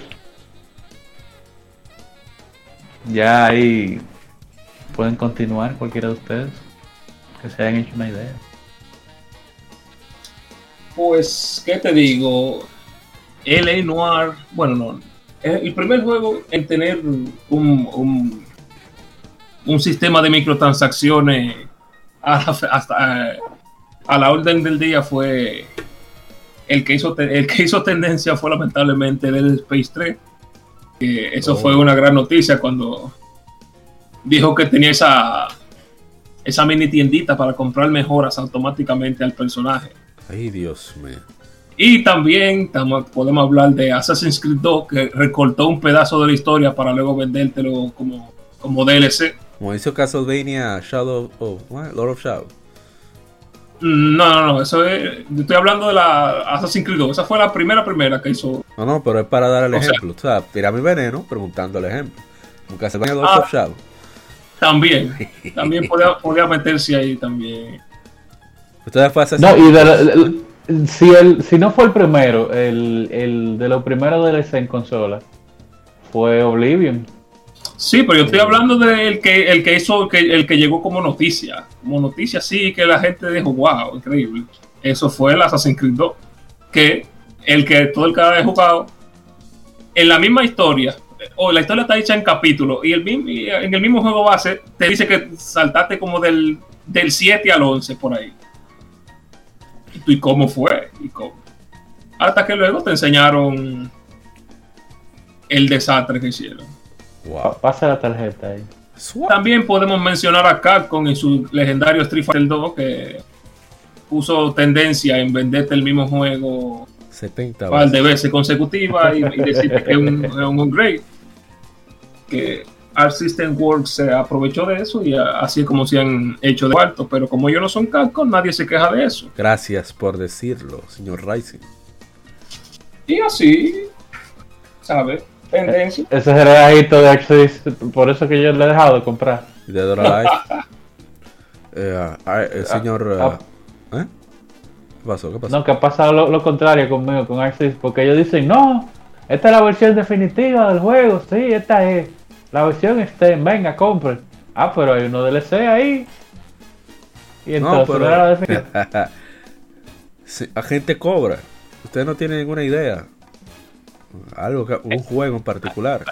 Hay varios juegos en particular que se pueden mencionar. Pero Un dígase, poquito más- u- uno o dos. Hay muchos que son conocidos. Ajá. Hay otros que a estar un poco. Voy a comenzar a voy a comenzar con la línea que Arthur estaba siguiendo en lo que tiene que ver con computadora. Tengo que mencionar que uno de los juegos que marcó tendencia en sus tiempos con su forma de jugabilidad pues, fue 3 Arena, en lo que tiene que ver con lo que el los apartados que traía, principalmente con el Team Deathmatch, que es uno de, no puedo decir que es el primer juego que lo más seguro tenga esa modalidad, No, porque Doom, Doom teníamos, multiplayer también. multiplayer también, pero la forma con que cogí tres arenas y un Real Tournament empezaron el proceso con lo que tiene que ver con ese tipo de, de servicio. Básicamente habría que mencionarlo los dos, porque Exacto. salieron tan al mismo tiempo. Exacto, Entonces los dos se pegaron básicamente a, a los mismos. exacto. Con ese Ya- tipo de Y a cada quien que le, que le, que le guste la UT99 o la, o la Quake 3. Ya eso ya depende de... Pero por lo general son los mismos los dos, dos juegos del 99 que pegan fuerte en el multiplayer. Exactamente. Porque ya había. Ya, eh, La sí, misma sí, Doom, ya que la mencionaron, yo quisiera pensar que se inventó el auto aim. El, eh, creo que el auto ahí mm, podría ser, podríamos decir que en primera persona podría decir que sí, que se Digo, no, el aim no, el aim no, el aim assist, mejor dicho. el en assist. Voy a poder decirse que sí, aunque lo que pegó Doom realmente fue. O sea, no es el primer juego que lo hace, pero el, tema, tú sabes, en los shooters antes, la gente tenía que, que explorar los, los escenarios en vez de darle para adelante y ver la siguiente cinemática, como ahora, por eso que nadie juega. Entonces, el- eh, esos, todos esos shooters clásicos tenían un sistema que eran de las famosas tres llaves, que incluso ahora la Doom Eternal lo tiene otra vez. Muy bonito Sí, sí, exacto. que tú tienes que conseguir básicamente las tres llaves que abren diferentes partes del mapa y así avanzar. y así avanzar. Entonces, Doom, bueno, básicamente Wolfenstein, pero Doom, como Doom eh, eclipsó a Wolfenstein, nadie habla de Wolfenstein, pero Exacto. lo- Por- los shooters de esos tiempos también tenían el tema de, de- como el mismo tema de exploración, habían lugares secretos, que por ejemplo tú podías conseguir armas antes de tiempo, había mundos, había mundos secretos, por ejemplo en Doom y en Wolfenstein habían, habían paredes secretas que tenían paredes secretas y que tenían paredes secretas que te llevan a un mundo escondido y vainas así. Eso el tema de los secretos que luego se lo pusieron en. Básicamente todos los de los 90 tenían eso, esos secretos gracias a Doom. Exacto. También otro juego que lógicamente marcó pautas y todos hemos hablado de él a través de los tiempos fue Mario 64 con su estilo de exploración ya tridimensional. Es, es un marcador de pauta que hasta el día de hoy se sigue utilizando la fórmula para juegos de plataforma en 3D. O sea, Demon anterior, Soul, Demon Soul cogió de Mario 64. no, sí, el tema de, de- del mundo abierto, que tú tienes que ir, ir a diferentes partes para ir pasando la historia y eso. Mario 64, Demon Soul, es todo lo mismo. Y quiero dar, sí, exacto. ya para dar la No. vuelta, ¿verdad? Se- segunda, Sí. segunda juego, segunda cosa. Yo voy a dar dos por uno, no va a ser corto. Por eso voy a da- dar dos. Primero es sobre Cell Shading. El primero, el primer juego, por lo menos que conozca, que utilizó Cell Shading, fue también eh, Mega Man Legends. Fue Claro, sí. ese estilo. Pero Sí. quien popularizó esto, quien fue que marcó la pauta con el Cell Shading, fue Jet Set Radio. También. Con sus Claro que- visuales especta- espectaculares que tenía Jet Set Radio. Yo diría que, yo diría que Ah, era ok, un Waker, cambio. porque ya ese radio fue muy nicho. Mm, Se fue tanto. nicho, pero, o sea, vendió poco, pero se habló mucho. Y SAI de esas revistas se hartaron de hablar de Jet Set Radio. Por eso los visuales, eh, ya me llamaba mucho la atención. Hay un juego, Arthur, creo que tú te vas, oh, se fue Arthur, Sí, sí, no, Arthur No. Se Igual. exactamente. y tengo que buscarlo, que era de Eidos, que eran de ¿En dos mujeres, era de, sí, de dos mujeres. Ah, eh, Fear Effect.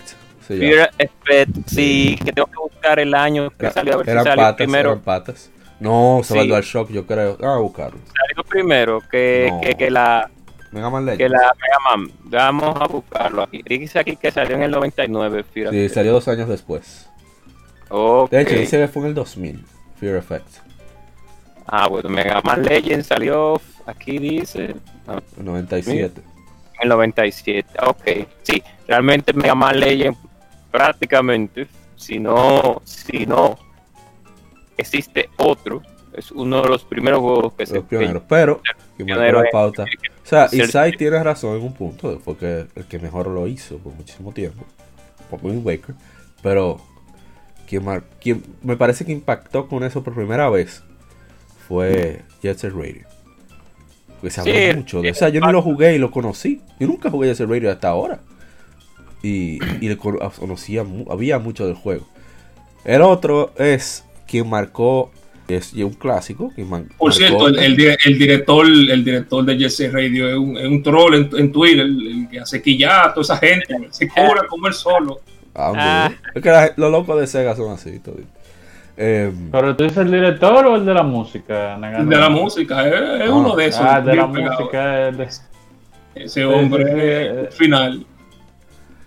el otro es sobre esas carreras de mascotas que todo el mundo ha copiado. O sea, ha copiado Sony, ha copiado eh, Sega, ha copiado eh, hasta Konami. Muchísima gente, hasta los Simpsons. Y es. No, mentira, los Simpsons, hablé disparate. Lo confundí con el juego que copia Grand Theft Auto de los Simpsons, mentira. Oh, Eh, no, mentira, salió uno para, para Game Boy Advance, fue una adaptación. Bueno, no estoy seguro. El punto es Mario Kart, todo el mundo ha copiado Mario Kart. Mario. Kart crea una tendencia de crear un juego divertido, donde lo importante no es ganar, sino hacer sufrir a tu amigo y que te coja todo el odio del mundo. Esa es la, la meta de Mario Kart. Y yo creo que por eso es que se ha mantenido, porque todo el mundo le gusta eh, molestar a sus amigos. Y qué mejor forma de hacerlo que cuando esté en primer lugar, casi llegando a la meta y que de repen- de repente le llegue un caparazón azul. Eso es lo máximo. Entonces cuando dicen maldito el nombre de tu personaje, oye, eso es rico. Y hay, hay pocas sensaciones tan gratificantes como esa, en mi opinión. Cuando tú pegas una bomba que quedan justo delante de la meta. Ay, Dios mío, eso, eso, es exquisito. Eso. El que no lo ha hecho, que lo haga, que practique para que suceda. Eso es muy, muy gratificante. Alguien- me pasé un poco. Eh, continúe Isai del mismo orden.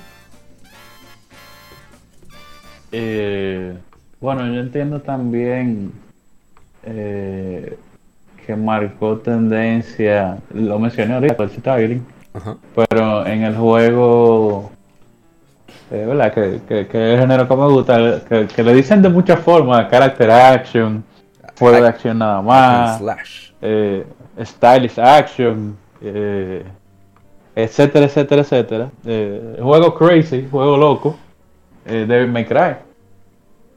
Eh, que al final del día, la 1 se centra más en exploración, en, en- Ah, una, una, una Resident Evil de acción. Exacto, es una Resident Evil de acción. Eso mismo iba a decir, que con el asunto de, de llevar una llave a un sitio, abrir una puerta en otro, etcétera, etcétera, etcétera, anda en el mapa.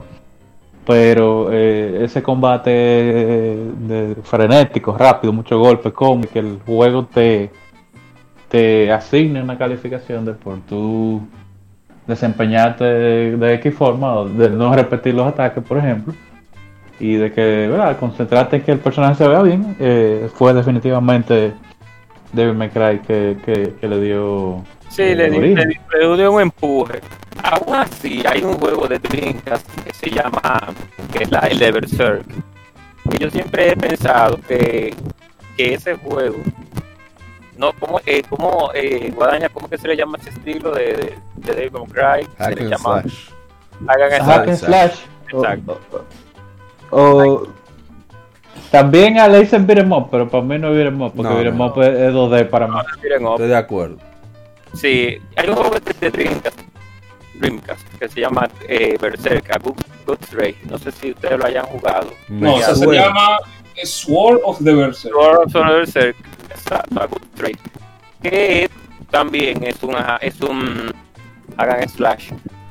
em, que salió hace muy, lógicamente salió primero que, que Devil May Cry. Oye, Y a es- pesar de y tiene un estilo, el estilo es muy, muy parecido. disculpe la interrupción, Al revés, ¿no? cobra, pero estoy buscando el juego y la primera opción que me sale, o sea, estoy diciendo que escribí Sword of Berserk y lo Ajá. primero que me salió es para buscar el, el ISO. Oye, ay Dios No me dejan ni buscar información del juego, no, es el ISO. A ver, Ay, ay, Dios mío. continúe. Dios. Pues bien, entonces pueden buscar los Sword of the Berserk. Déjame buscarlo aquí también. A Good Ray, que salió en Dreamcast en el año 99. Eh, mm, es un juego que cuando usted lo ve, usted dice, tiene el mismo, tiene el mismo sistema, literalmente. No el mismo sistema, pero es un hack de slash para esa consola en ese año. Por eso a veces cuando yo veo Devil May Cry y luego entonces veo veo a, a Sword of Berserk digo wow pero mucha gente se recuerda de Devil May Cry lógicamente porque lógico estaba primero en la consola de Sony y segundo porque el sistema a pesar de que Sword of Berserk es un hack and slash en sus rutas de, piedra papel y tijera pero pero quien logró como dice Guadaña pues frenetizar ese estilo fue Devil May Cry ese, ese estilo tan frenético, pero que tiene este juego, la, la, la primera parte del contador de combo así, tan tan alocado, que mucha gente nos encantó. Pero dense una chequeadita por ese juego, principalmente tu guadaña, si no lo has visto, si no lo has jugado. La, así mismo, Sword of the Berserk, a Good Ray, tú vas a ver que es un hack slash muy parecido, muy parecido a Devil May Cry. Solo que eh, salió en, en Dreamcast y mucha gente no le hizo caso, fue Eidos la que lo publicó. Otro, voy a, ¿qué iba a, mencio- iba a mencionar? lo, va a ten- lo va a tener pendiente para buscar. Sí, ponlo si tú quieras, ahorita en YouTube, búscalo, para que lo juegue y diga, oh, pero mira, tú un hack slash así, así como Devil May Cry. Em, otro, hablamos de, de GTA también ya. No, pero Eh, espera su turno. oh, No, bueno, espera su tenemos que hablar obligatoriamente sí, de pero GTA. espérate, le toca a Rising ahora. Ah, ok, de Rising. Dale, dale para allá, caballero. Expláyese ahí. Ah, bueno, si estamos hablando de GTA, ¿quién, quién Ya, que se yo? lo robó. Oh, bueno, realmente GTA, la que puso, primeramente la que puso GTA en el mapa y la que puso el género de mundo abierto fue la parte 3 que salió en, en PlayStation 2. Ahora- es una historia muy triste, como GTA le cogió, porque realmente el boom iba a ser con Driver, Ajá. pero Driver 3 se hizo esperar tanto que la gente de Rockstar tiraron tres juegos eh, en, lo que, en lo que estaban haciendo la Driver 3 y se cogieron la, la fama para ello. Porque realmente Driver 1 fue la que empezó con el tema del mundo abierto así en 3D. Con un, el Driver 1 tenía así su estilo tipo película de los 70 de, de autos y persecución Sí. y eso. Sí mismo. Y básicamente ellos pusieron la primera piedra con el tema de ciudad abierta, misiones alocadas, policía, bla, bla, bla. La parte 2, lamentablemente, ellos forzaron con el PlayStation, el PlayStation 1 y salió, salió un poco inferior a la, a la parte 1. Pero entonces vino GTA 3, mundo abierto, eh, una ciudad grandísima para su tiempo, unos gráficos decentes. Una historia entretenida. Eh, mucho bueno, la, la, historia de, de Grand Theft Auto, tú tienes que saber que. Tú tienes primero que saber básicamente un poco de la cultura gringa para tú entender a par de chistes y cosas así. Exacto. Pero. No, pero que será el público. Exacto. Eh, y nada, o sea, para el tiempo, porque mucha gente en esos tiempos, yo recuerdo que siempre imaginaron jugar un juego que, por ejemplo, si, si tú eres un fan de juegos de carro, me gustaría no solamente correr en pista, sino en una ciudad Me gustaría, por ejemplo, un juego de acción que yo me pueda montar en carro, no solamente acción y darle para adelante. Entonces, no lo hacían con todo a, la misma perfección que, por ejemplo, un juego de carrera, pero tenía un paquete grandísimo en un solo juego y básicamente de ahí esa fue la que pegó todo. No era un juego tan, bueno, sí, era un juego controversial. Era, eh, innovó en el, en el sistema de de, prostitución en el juego y cosas así. Pero. iba a decir que el pionero, quizás, o sea, el pionero que lo hizo bien, no fue Driver, sino podría también darse el crédito, perdón, no que no fue Driver, podría darse el crédito también a, a Shemu. Pero Shemu claro. un realismo, su historia seria y muchas cosas incómodas. sí. Eh, también hablando, el mundo, el mundo de, de Shenmue es más, detallado que el de GTA 3. Pero ese es el y, ese, y ese fue su defecto, que era demasiado detallado. O sea, que a las 3 de la tarde, si fulano tú encontrar una vaina que te iba a descubrir un puzzle que te dirija, qué sé yo, qué cuánto, tú tenías que estar a las 3 de la tarde en tal sitio. Si tú no ibas a las 3 de la tarde, usted, usted se embromó. Sí, pero que era. Un simulador demandado. Exactamente. pero está bien, muy divertido. Además de que eran, son fórmulas diferentes. No, pero en su época está bien. Estoy diciendo claro. por qué Shemu no tuvo el éxito que tuvo GTA a pesar de ah, innovar con lo de mundo abierto. Salió un poco adelantado. Además de que ya GTA ya tenía una trayectoria con GTA 1 y sí, GTA 2. No creo que fuera tan, tan, tan, tan. No, no, no. por lo menos estaba ahí, pero no era la cosa del otro mundo. No, en, consola no. en consola no era. No era pero como dice Rising, o sea, Grand Theft Auto 3 fue el papá de los mundos abiertos de eso. Sí, claro, la realidad. Sí, claro. Ahora, ya que mencionaron Shenmue, Shenmue parió otra cosa también. QTE. Parió los QTE. Sí, sí, sí. Oh, sí. Mira, le voy a dejar de que para la parte 2, pero está bien. Que Entonces, God of War la misma Sword of Berserk que dice eh, la gente cobra. Cogieron de ahí. Bueno, continúa en Rising con el Tifaro 3. Nos fuimos de. Y, y, básicamente ese juego era un paquete grandísimo todo, todo junto. O sea, tenía, tenía el, soundtrack completo de, por ejemplo, eh, eh, Scarface. Había una, una, estación de radio exclusiva para, el soundtrack de, Scarface y toda esa cosa. Y era básicamente donde el, el, el, grupo de creadores de ese juego, que eran los hermanos House, el, eh, pana de ese business y, y, el, y, el, tema, el que, el que básicamente creó ese, ese humor de, del juego, que fue Laszlo Jones, que se fue estos, estos días de, de, Ross. Sí, sí. Eso, ese, ese, ese juego, me, habría que buscar realmente lo que todo lo que hizo GTA 3, o sea, todo lo que hizo GTA 3 en, en, en, los videojuegos. O sea, el, tema de, de libertad, así, fue con GTA 3. Completamente de acuerdo. Realmente. Eh, de gente cobra, le robaron su juego, así que busqué otro. No, no, no, sino que. Robado. Ah, sus nariz, frente a sus narices. Así mismo es, me dieron un fuetazo, me quitaron el carro, que tenemos algún día. No hay, nosotros tenemos un tema que habla sobre la lógica de los videojuegos. Yo creo que sí, que hay, hay, un, hay un. Hay que chequear. Hay un tema que debería llamarse y lógica en el mundo de los videojuegos. No, no, la lógica de los mundos de videojuegos. La lógica de los mundos de videojuegos, sí, la lógica. Como tú en GTA y apuntar a una gente con una pistola de sacarla del carro y, y los policías no, esa no. La lógica de tú, de que dos policías te están cayendo atrás, tú entras a un estacionamiento y ya los policías se van. Sí, sí, pero continúa con el juego. En fin, en fin. Eh, un juego que no es que marcó pautas, pero también da mucho en qué pensar eh, fue Top Gear 2, porque creo que ya habían juegos donde uno podía mejorar su, su carro. Eh, sí, estaba, estaban las test drive en computadora, pero el tema, estaban en computadora. Claro, entonces para los nosotros usuarios de consola en ese tiempo que no éramos tal vez no tan PC, eh, tal vez yo, por lo menos yo, no era tan pecerdo como dicen de que pecerdo, yo no sé por qué le dicen pecerdo, pero en fin, de, sí, bueno, eh, Top Gear 2 o la, o la, Top Gear 1, la misma Top Gear 1, fue un, un, un principio de, de, de, los juegos carreras para el Super Nintendo que llevaban una trama un poco más seria a lo que uno estaba acostumbrado. O sea, uno estaba acostumbrado a los juegos de carrera un poco más, no, no inverosimiles, sino con una temática un poco como más, menos deportiva sería la palabra, menos adecuada a, a, a, carreras, porque estos ya no son carreras clandestinas, son carreras, son carros. Yo realmente no sé cómo podría decir, Arthur, ayúdame ahí, ¿cómo podríamos escribir a Top Gear? Porque ellos dan para adelante, vamos a dejarlo ahí. Sí.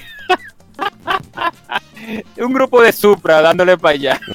Porque eso es lo que parece en todita. Llevamos media hora. ¿Qué hacemos? Otra ronda más y lo dejamos hasta ahí. Bueno, yo no tengo una en mente ya. Ni yo. Isaac, ¿usted tiene, tiene algo en ese cerebro, licenciado? Yo, tengo más, pero ya está bueno. Yo decir, no, verdad, ya está bueno. No, no, no, no, vamos, vámonos de aquí. Oh, sí, sí, estoy de acuerdo. Bueno, Parte uno. Que quiera más. Que de, de, detengan, detengan a ese hombre. bueno, vamos a dejar hasta aquí ah. este episodio número 99. Camino ya al 100. Y despida, señor. Vamos a hacerlo al revés. Señora gente cobra. voy a oh. interrumpir si dura mucho, eso sí. No, no voy a durar mucho. Mm, Muchísimas gracias. cierto, que es cierto. Muchísimas gracias por escucharnos. Legión Gamer va a cumplir 100 episodios. Muchísimas gracias por estar en estos 99 episodios siempre. Muchísimas gracias eh, por, por escucharnos y por siempre estar con nosotros aquí. Y nosotros muy agradecidos también de informarles sobre todo en, lo que tiene que ver con el mundo de los videojuegos, tanto como las cosas buenas como las cosas malas, porque no es un color de rosa, sabemos que este mundo es un lujo, no es una necesidad, y por eso, a pesar de que haya muchas cosas que nosotros disfrutamos, pues tenemos que entender de que eh, la realidad es que eh, uno cuesta.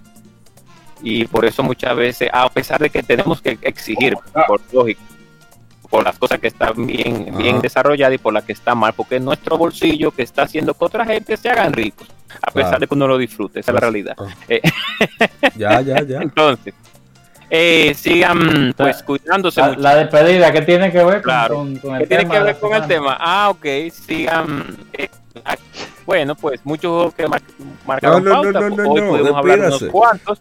Y recuerden siempre cuidar a sus familiares, todavía estamos en pandemia. Ya, ya, final. Pero Dios mío. No lo dejan expresar. Es que después viene a decir lo de la pareja y ya me tiene harto con eso. no, no iba a decirlo de... Iba a decirlo así realmente, pero, pero iba a decir lo de la que se cuiden del corona, que estamos todavía en pandemia. Estoy de acuerdo. que cuiden a sus familiares y que coman algo delicioso, cocinen o compren algo delicioso que les guste y hay que darle muchas gracias a Dios por todo siempre. Y lo de la pareja ya después, para Entonces, vengo con especial de pareja hacer los videojuegos. Sabrosas y jugosas. Comenzamos con Gra Chantal. Gracias, gente cobra. Vamos con Rising, Rising, despido. Bueno, gente, hay que empezar desde ahora a ahorrar, que esa Navidad es fuerte, así que ahorren para su comida y luego para todos esos juegos que vienen ahora, excepto para Pikmin 3 y nada, denle para adelante. pasen buenos días, noche o lo que sea. Señor Isaid. Vámonos de, de que apaguen esto. Voy a dejar el habladero para el capítulo 100. No, no, no, no, no, no, no, no, despida. Sí, no, pero que la despedida emotiva y, sí. y con lágrimas va a ser en el capítulo 100. Oye, los, mejores cuerpos de los videojuegos. Ok. Edición. Muchas gracias. Va a haber que hacerle un lado este. Al capítulo 100 va a haber que hacer el lado C para que la gente cobra hable solo. Sí, yo Sí, me sí, sí. desplaya y La- sí, yo soporto el lado C, pero la gente cobra. Por eso la C. Está- oye, está heavy. Eh, eh, eh, eh, es, una, es una cinta de cassette tridimensional. Tiene tres lados. Ese cassette. La sabrosura en el mundo los A seguir. Entonces, Señores, ha sido un placer. Siempre Hablar disparate con ustedes. Sí, sí. Eh, pero disparate, si es de un disparate sobre algo que a usted le gusta, realmente no es un disparate. Eh, pero nada, realmente en cuanto a los juegos trendsetters, uno es un hater, ¿verdad? Uno siempre quiere ir diciendo, no, que lo popular tal vez no es lo mejor, pero hay que reconocer que definitivamente eh, marca tendencia, ya sean buenos o malos.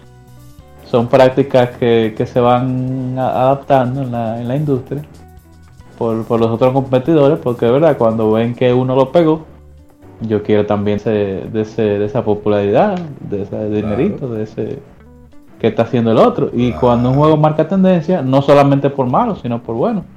Eso ayuda a que se refine más el concepto de, de, de gameplay de X tipo y va creando también nuevos géneros por debajo de, de un género principal. Sí, van- van- Ah, señores, eh, agradecerle la sintonía y nos veremos el próximo capítulo. Yes. Bueno, damas y caballeros, gracias por escucharnos, eh, colegas gamers. Gracias a, a la gente Cobra, Excite, Rising, a todos los que han pasado por aquí, Daredevil, Shidori-san que no pudo estar a- con nosotros hoy. Y sobre todo ustedes que nos han tenido la paciencia de escuchar nuestras locuras sobre gaming aquí en Legion Gamer Podcast. Somos ya en el episodio número 99. Y bueno, como dijo Isaif, las tendencias son importantes porque son lo que crean eh, nuevas mecánicas. A veces se vuelven un poco muy repetitivas, pero es por algo. Por algo es que, que tienen el éxito que tienen, los que lo logran. A veces los pio- pioneros no necesariamente son los que marquen dicha tendencia o las pautas, pero son cosas que siempre pasan. Y bueno, eh, espero que hayan gustado de este episodio y les esperamos para el número 100, que recuerden que le tendremos un pequeño agradecimiento para aquellos que, escuchan todo el podcast. Esperamos que, que le agrade la, la subsidia. Así que ya saben, eh, somos Legión, somos gamers, Legión Gamer Podcast, el gaming nos une. Soy Yapa, nos veremos hasta la próxima. Recuerden cuidarse mucho y que siga el vicio.